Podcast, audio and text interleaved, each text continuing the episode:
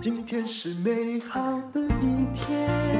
欢迎收听人生实用商学院。今天我要讲的是，人是比钱更重要的资产。这是刘润，也就是写底层逻辑的刘润所写的一篇文章。他讲的是一个大陆的餐饮名店，我挺喜欢的，因为我现在如果是去中欧念博士班的时候，有时候。早一点，就是我前一天晚上就去，然后要吃什么呢？其实附近的餐厅啊，我们学校的餐厅都有点远哦。有的餐厅就是一进去坐啊，我觉得我一个人吃有一点奇怪。那只有呢，去附近的一个拉拉 port，就是那个日系的百货公司吃，那里面就有一间我很喜欢去的，就是西贝的店。那这间店呢，啊，基本上它的服务是很亲切，挺好的。而且呢，他卖的是西北菜，蒙古的烤牛肉啊，烤什么羊串啊。呃，我其实以前不太吃羊的，但是吃了他们的也觉得挺好。主要是我不管去哪里，我都觉得都被服务的还不错。就算只有一个人，他们也不会说：“哎，你一个人啊，就坐边边去吧，哈，就应该点不了什么菜吧？”不会给我这样的感觉。那我们就来说说他的故事。一九八八年呢，为什么他会做西北菜？因为他是内蒙古临河市，在那个地方读大学的，他叫贾国龙。二十一岁选择了退学，那退学的原因呢？呃，目前不是很清楚。总而言之啊，跟经济因素可能有关系。他就在内蒙古的临河市开了一家二十平方米左右的小餐馆了。开业之后，小餐馆一直很火，谁也没有想到这家不起眼的小店。慢慢慢慢，就好像细菌在分裂一样，经过了三十年的发展，走进了哇，整个中国五十九个城市，拥有几家店呢？四百家直营门市。那么，他的上万名员工哦，就创造了年营收六十亿人民币，就是两百多亿的台币哦。很多人都把它当成餐饮的典范，但是，诶，为什么有人的餐饮是越做越小？那遇到疫情就倒，可是人家可以越做越大呢，啊，这的确是一件相当了不起的事情。后来呢，他们就得到了一个结论，叫做啊，一家二十平方米，就是六平左右的小店，可以变成了那么多人呢。那有人说现在不止一万人，大概有三万个员工哦，一个这么大的企业。他们有好多种餐厅，我喜欢的那种啊，蒙古的羊肉啊、牛肉，那只是其中的一家，大部分是面，有没有？嗯，就西贝有它的面嘛。那为什么人家可以这么厉害呢？哎，在管理上，你想不想听听看呢？第一个叫做只看优点，不看缺点。刘润说：“我想请问你有没有遇到这样的员工？”效率不高，别人一天能完成的工作啊，他要做三天。积极性不高，不推着他就不做。表达能力也不强哦，每次呢要做业务报告啊，或者是呃工作汇报啊，讲半天都讲不清楚。反正直接来说，就是不太优秀的员工。很多管理者会对这样子的员工感觉到头疼，到底该怎么办？把他开除掉很残酷，专门培训成本太高，不做干预又会变成公司里面的一个很大的麻烦了。到底要怎么做呢？这西贝啊，在管人上面，因为餐饮业靠的全是人嘛。他说呢，他们只看优点，不看缺点。优秀是一个相对的概念呢，有优秀就有不优秀，对不对？所以呢，嗯，如果他有两万人，那至少就会有一万名相对不优秀嘛。如果我们看人呢，只看着缺点，最终就会产生一种错觉，叫做天下无可用之人啊。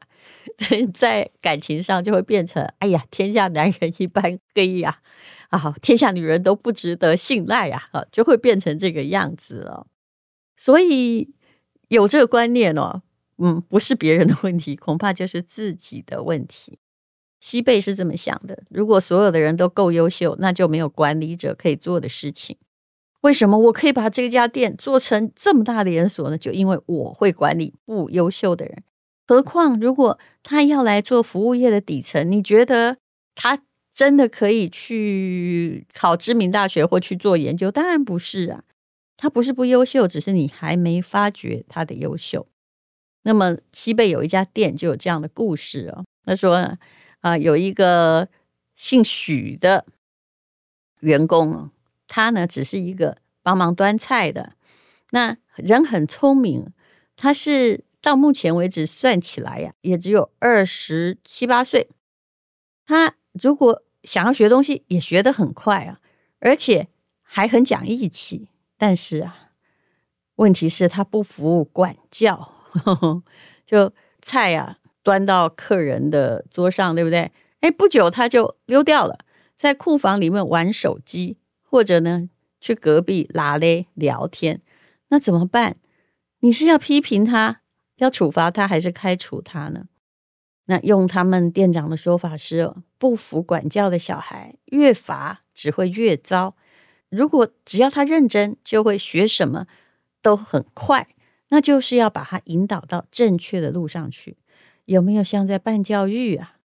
所以呢，当这个姓许的在开溜的时候，店长因为他们都有带对讲机嘛，就拿对讲机，拿着他自编的通缉令，说下面插播一条通缉令，全场通缉小许，小许悬赏五百万呢。不止如此，我看这个一被通缉，头都痛了。店长还给他安排一个师傅，鼓励他，就让他去考，因为店内的高阶职位还是要考嘛。考什么呢？他们有个叫训导师的职位，这就跟最不守秩序的就让他去当风纪股长一样哦。后来呢，呃，这个呃师傅呢，慢慢带着他一个细节一个细节让他会为止。结果后来发生什么事呢？他就自己离职了吗？没有。他好像一夜长大一样哦，竟然他通过测试。我想这样的孩子可能本身的对自己的自信心本来是低的，从来也没有尝过负责任的好处。结果没想到通过测试之后，他开始觉得，哎，自己是相当要自己的脸啊。于是呢，就成为这个店的总冠军啊。然后呢，过四个月后，他竟然又晋升了西贝的部长。半年后，又晋升了。储备店长到另外一个店去了，在年底还成为哦整个西贝的全国绩效工资的总冠军呢。后来他很自信的把自己的家人的微信群呢换了一个名字，叫做“名门望族”。其实人是要慢慢的有信心，才会有真正自己的尊严。但是我真的觉得这家店了不起，每个人如果都这样带，哇塞！好像是感化院啊。那第二叫做敢于信任、放权，还有容忍错误。没有任何人一入职就完全精通全新的工作内容。那也很少有管理者只用眼睛就看到员工的优缺点。所以这一切都必须在实战中来练习。员工要透过实战克服缺点，管理者也要透过实战来挖掘优点。所以要敢于信任、放权、容错，也就是你要让他有试错的勇气。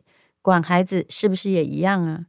你就是怕放手让他错。可是如果你不让他错，请问你何时可以放手啊？让一个人呢可以去犯错，是一个永恒的管理话题，也是成为一个优秀管理者的必修课。那也有这样子一个故事喽。比如说，他们有一个西贝的定慧桥店哦，我不知道是在哪里哦。总而言之啊，当时啊，呃的西贝在全国只有十几家店呢，而且这些店呢都是很大的，当时是大尺寸的店，一个店长的手下就是有几百号人，所以刚刚说的那位得到店的总冠军是不容易的，因为一个店有上百人呢。后来呢，就是。里面呢，如果想要当店长的话哦，那就变成一定要能够可以管理大家嘛。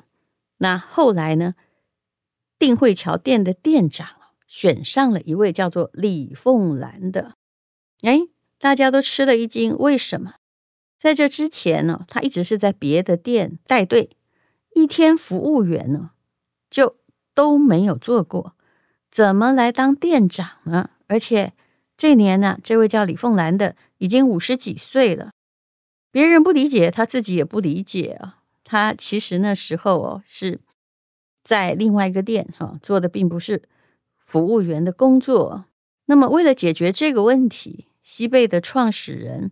贾国龙就给李凤兰做了信任放权跟容错，这让本来不想晋升的这个人燃烧了斗志。不过，敢升一个没有真正端盘子经验的人当店长，不是一件很容易的事情啊。他怎么样去支持这个员工呢？就是有些人如果对这店长有怀疑的，那就给他离职金，让他走人。愿意跟着新店长做的，就让他做。那在业务上，这位本来也对服务业并没有太大认知，他以前可能做的就是行政职之类的，他就穿上了围裙啊，穿上了那个靴子，边洗碗边摸索了一整个礼拜。财务上他本来也不懂诶，但老板看上他什么呢？一定有他看上的地方。这个人看不懂电脑哈，也不会做财务分析，他就让。二十多岁的大学毕业生啊，比他年轻的一遍一遍的教哦。他从你看一来就是个店长，然后从代客啊，从呃上菜啊，从现场的调动啊，他把门店的每一个环节都亲身经历了一遍，不断的优化。原来的洗碗间是十一个人都忙不过来，忙到晚上十二点还下不了班呢。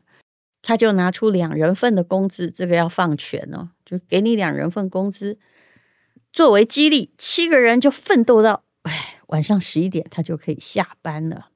两年之后，定慧桥店在这位本来完全没经验的店长的带领下，用九个月的时间就完成了全年的利润目标，就 KPI 在四分之三的时间也已经完成了。我相信啊，这老板一定是看上。你虽然没经验，但是你不会打退堂鼓。其实我觉得打退堂鼓的人就没有救了。你知道你怎么样可以完成，而且你眼睛里有火哈。就算不会，你也会想办法让让自己会，让自己完成。后来这位李凤兰就说：“如果上级不信任你，你什么都做不成哦。那如果老板没有他支持我的话，我还真的完蛋了。”啊，他给我支持，而且刚开始给我钱花，给我犯错的机会，赔了某些钱也不批评，就鼓励我，所以这真的是不容易的。也，敢用一个还真是没有经验的人来做这件事，也许他们看重的就是你是不是有被栽培的可能吧。第三呢，要让文化大于制度，你应该常常听。很多店员说，这就是公司规定，没办法。听的时候有没有很恼火呢？因为他就是拿制度来压你。在西贝创始人贾国龙的眼里，很多权利都是可以放下的。比如说啊，财务能不过问的就不要一直过问了。那让具体的负责人按照具体的需要来支配，因为每个店都有基金嘛。那用人呢，谁管理就是用谁来用人啊。谁用人就谁选人啊，谁选人就谁负责。但是有两个权利是老板不会下放的，第一个就是企业的战略方向和节奏，第二个就是那种思想与文化。怎么说呢？因为啊，他认为啊，管理的本质就是很大的、最大限度的去激发人的善意。那取决于管理者在日常工作里到底鼓励些什么，又不想要什么事情发生呢？举一个例子好了，听说二零一八年春节的前面呢，他们有一个分部，每一个店长都要上台做年度的汇报。那为了活络一下气氛，有一个店长上台之后，在开场前讲了一个黄色笑话。一个不但不好笑，而且会让人家觉得，哎呀，他在讲什么的笑话。那么，这位部长叫做王龙龙，他就大骂说：“低级趣味，浪费时间，讲不了就下台啊！”在这种怒斥之下，我想这店长也真的是很白目了，他就是非常非常的就害怕的啊，就颤抖着就下台了。那这位部长就说：“我不要那些低俗的东西来吸引眼球，你要玩就玩一些高级的东西啊。”那千万不要哈，把自己迷失了，然后让低俗取代了我们。那这就是他在批评嘛，不被认可的行为，破坏公司文化的行为，一旦出现就要立刻打击，告诉所有的人，我不要这种行为。那他在鼓励什么呢？啊，就就好像你说一个公司当时 Me Too，呃，在大家都在讲的时候，你会发现呢，有些公司就是有那种文化。他们就是很喜欢开黄腔，很喜欢吃女性的豆腐。那这难道不是长官啊上行下效，或者是容忍吗？那你有制止的，那你也要鼓励。比如说啊，这王龙龙这个人，他在参加培训之后啊，他就展开一个行动。他有九十个干部，嗯，每一个群组都很大。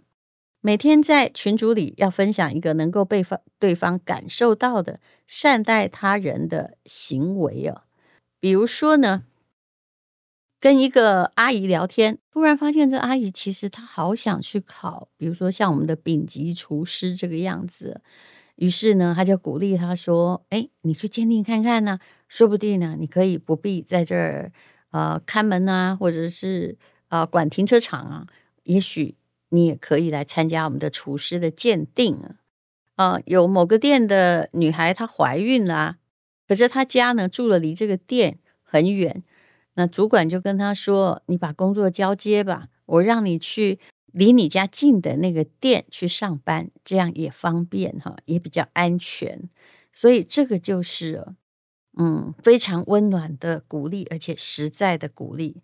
不是只有老板天天就跟员工说：“哎呀，我都是为着你们好，呃，这个我们公司上市了，你们也有福利。”可是事实上并没有关注到，就所有的福利，事实上哈，员工哪里不知道？就是只有你的需要，不是我的需要啊。那他们要的是你真正的关心他自己的处境哦。很多的福利并不是钱，他们还有一个。我觉得很厉害的，叫做先分钱再赚钱。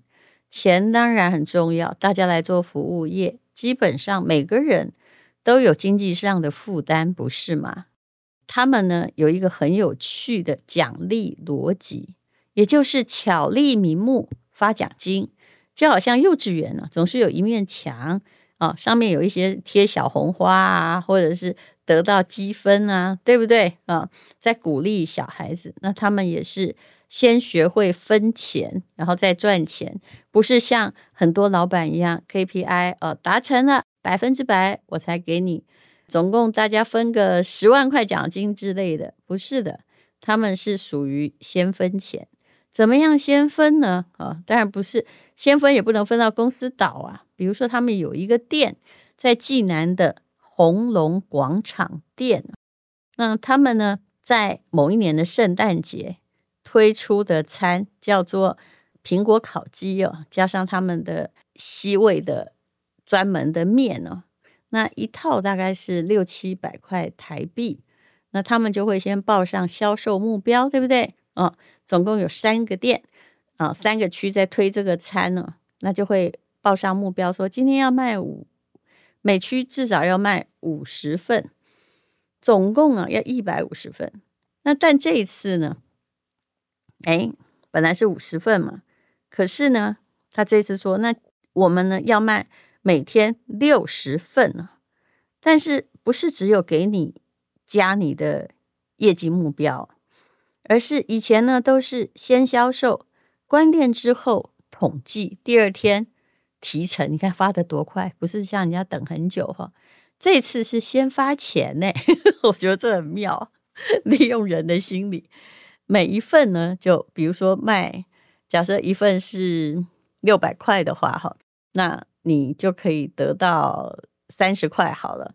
它就是呃每一区哦，嗯，就是开卖之前你就先拿到钱，反正你总是要拿的嘛，呃，那也没有先拿足啊。那如果呢，啊，你在卖的时候还会 PK 哦，第一名呢再奖励多少钱？这又有荣誉又有钱。那他们那时候是第一名奖励一百块，第二名呢，哦，一百大概就乘以你你乘以四点五，四百五十块。第二名奖励五毛钱。什么叫五毛钱？人民币五毛大概只有台币两块钱嘛。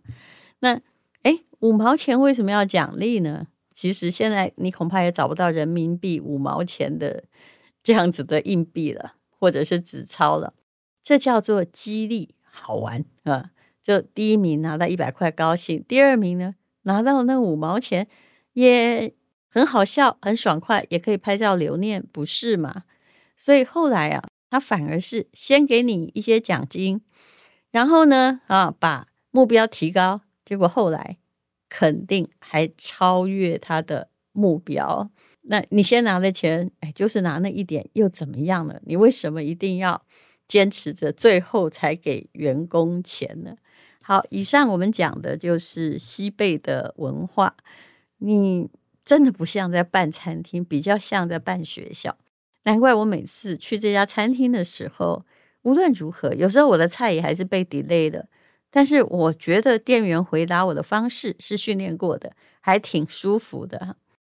好，谢谢你收听人生实用商学院，我们以后会讲更多的商业故事。今天是勇敢的一天，没有什么能够将我为。轻松的一天。因为今天又可以，今天又可以。好好吃个饭，做我爱做的事，唱我爱唱的歌，吃我想吃的饭，尽量过得简单。做我爱做的事，唱我爱唱的歌，吃我想吃的饭，尽量过得简单，尽量活得简单。